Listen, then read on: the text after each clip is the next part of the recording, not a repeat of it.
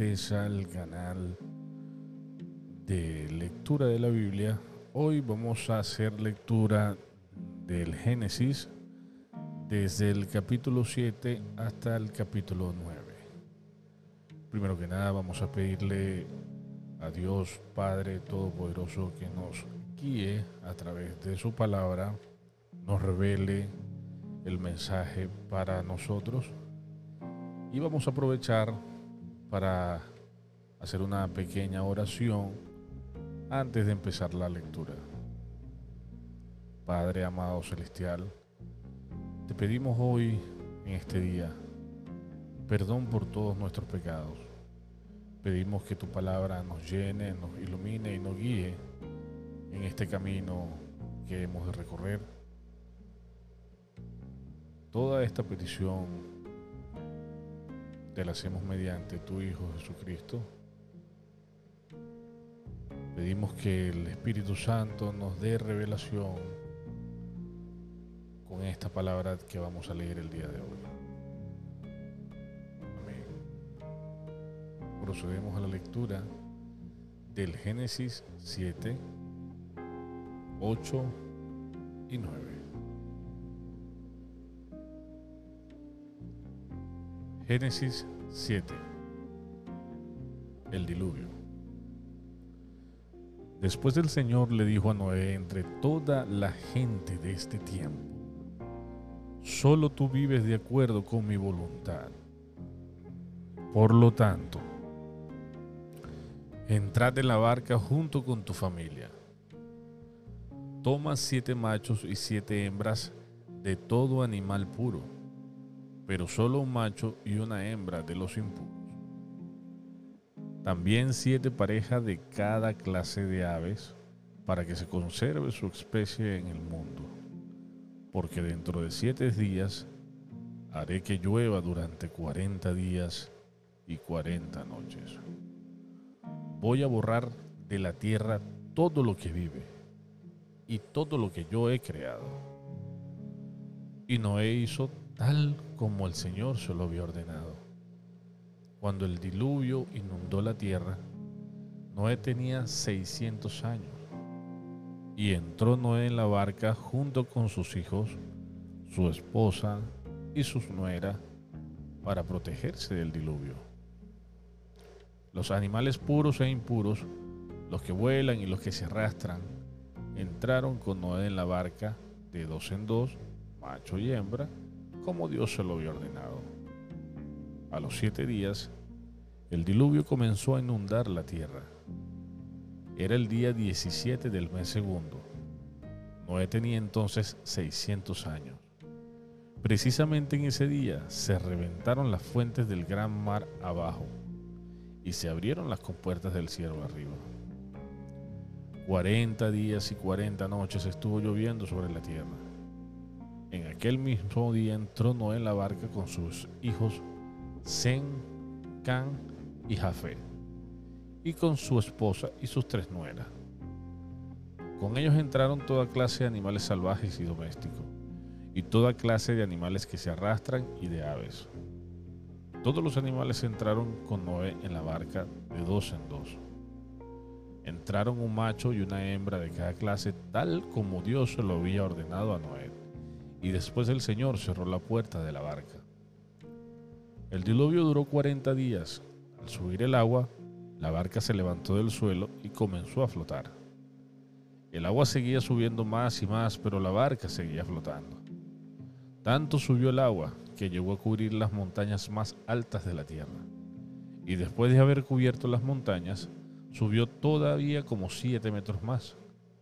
Así murió toda la gente que vivía en la tierra los mismos que las aves, los animales domésticos y salvajes, y los que se arrastran por el suelo. Todo lo que había en tierra firme y que tenía vida y podía respirar, murió. Solamente Noé y los que estaban en la barca quedaron vivos. Los demás fueron destruidos. El hombre, los animales domésticos, las aves del cielo y los animales que se arrastran pues la tierra quedó inundada durante 150 días. Génesis capítulo 8. Entonces Dios recordó de Noé y de todos los animales que estaban con él en la barca. Hizo que el viento soplara sobre la tierra y el agua comenzó a bajar. Se cerraron las fuentes del mar profundo y también las puertas del cielo. Dejó de llover y el agua comenzó a bajar poco a poco. Al cabo de 150 días, el agua ya iba bajando. Y el día 17 del mes séptimo, la barca se detuvo sobre las montañas de Ararat. El agua siguió bajando y el primer día del mes décimo ya se podían ver las partes más altas de los montes. Después de 40 días, Noé abrió la ventana de la barca que había hecho y soltó un cuervo, pero el cuervo volaba de un lado para otro, esperando que la tierra se secara. Después el cuervo, Noé soltó una paloma para ver si la tierra ya estaba seca. Pero la paloma regresó a la barca porque no encontró ningún lugar donde descansar, pues la tierra todavía estaba cubierta de agua. Así que Noé sacó la mano, tomó la paloma y la hizo entrar a la barca. Noé esperó otros siete días y volvió a soltar la paloma. Ya empezaba a anochecer cuando la paloma regresó, trayendo una ramita de olivo en el pico. Así Noé se dio cuenta de que la tierra se iba secando. Esperó siete días más y volvió a enviar la paloma, pero la paloma ya no regresó. Cuando Noé tenía 601 años, la tierra quedó seca. El primer día del mes primero, Noé quitó el techo de la barca y vio que la tierra estaba seca. Para el día 27 del mes segundo, la tierra ya ya estaba bien seca. Entonces Dios le dijo a Noé, sal de la barca junto con tu esposa, tus hijos y tus nueras. Saca también a todos los animales que están contigo, las aves, los animales domésticos y los que se arrastran por el suelo, para que se vayan por toda la tierra y tengan muchas crías y llenen el mundo. Entonces Noé y su esposa y sus hijos y Noé salieron de la barca. También salieron todos los animales domésticos y salvajes, los que se arrastran y los que vuelan. Luego Noé construyó un altar en honor del Señor, tomó animales y aves puros, uno de cada clase, y los ofreció en holocausto al Señor. Cuando el Señor le llegó este olor tan agradable, dijo, Nunca más volveré a maldecir la tierra por culpa del hombre porque desde joven el hombre solo piensa en hacer lo malo. Tampoco volveré a destruir todos los animales como lo hice esta vez. Mientras el mundo exista, habrá siembra y cosecha, hará calor y frío, habrá invierno y verano, y días con sus Capítulo 9 Génesis Pacto de Dios con Noé Dios bendijo a Noé y a sus hijos con estas palabras. Tengan muchos hijos y llenen la tierra. Todos los animales del mundo temblarán de miedo delante de ustedes. Todos los animales en el aire, en la tierra y en el mar están bajo su poder. Pueden comer todos los animales y verduras que quieran. Yo se los doy. Pero hay una cosa que no deben comer carne con sangre, porque en la sangre está la vida. Yo pediré cuentas a cada hombre y a cada animal de la sangre de cada uno de ustedes. A cada hombre le pediré cuentas de la vida de su prójimo. Si alguien mata a un hombre, otro hombre lo matará a él, pues el hombre ha sido creado a imagen de Dios. Pero ustedes tengan muchos hijos y llenen el mundo con ellos. Dios también le dijo a Noé y a sus hijos, miren, yo voy a establecer mi alianza con ustedes y con sus descendientes y con todos los animales que están con ustedes y que salieron de la barca, aves y animales domésticos y salvajes y con todos los animales del mundo. Mi alianza con ustedes no cambiará.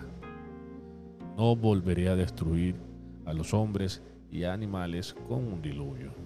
Ya no volverá a haber otro diluvio que destruya la tierra. Esta es la señal de la alianza que para siempre hago con ustedes y con todos los animales.